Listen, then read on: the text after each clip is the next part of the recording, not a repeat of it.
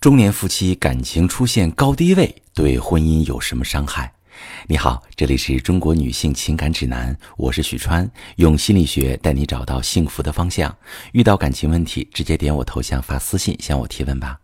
在婚姻里，高低位的情况经常会存在，有两种常见的现象。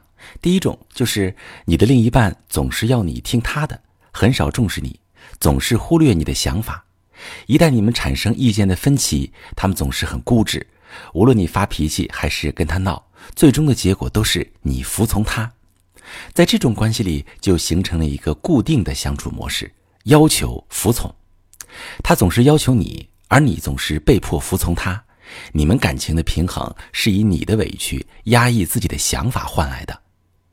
如果是这种情况，说明你处在感情中的低位。低位的人总在讨好另一半，感情里很卑微，也很害怕失去另一半。那还有一个现象是在感情里，你感觉比较幸福。平常他虽然偶尔和你吵架，但还是让着你，比较宠你，很听你的话。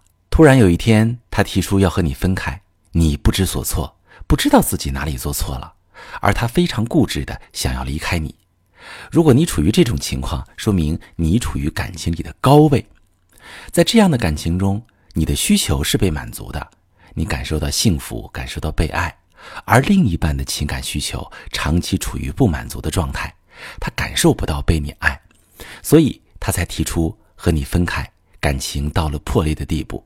其实是你长期没有发现对方的情感需求，不知道对方想要什么，所以对方从你的身上感受不到被理解，而且每次产生矛盾，他都让着你。你很少迁就他的想法，所以他觉得不被你重视。这两种感情状态，无论处于低位还是处于高位，感情都极度不稳定。因为在感情的高低位中发展到后期，高位的人觉得低位的一方总不听自己的，就会总和对方吵架，觉得对方变了；而低位的一方感受不到伴侣对自己的重视、尊重，内心充满了被压抑的负面感受，会对伴侣极度失望。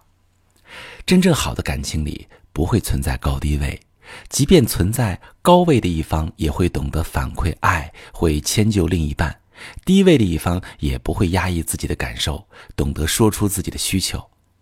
两个人会相处，懂沟通，塑造了稳定平衡的关系，就能让感情长久幸福。我是许川，如果你正在经历感情问题、婚姻危机，可以点我的头像。把你的问题发私信告诉我，我来帮你解决。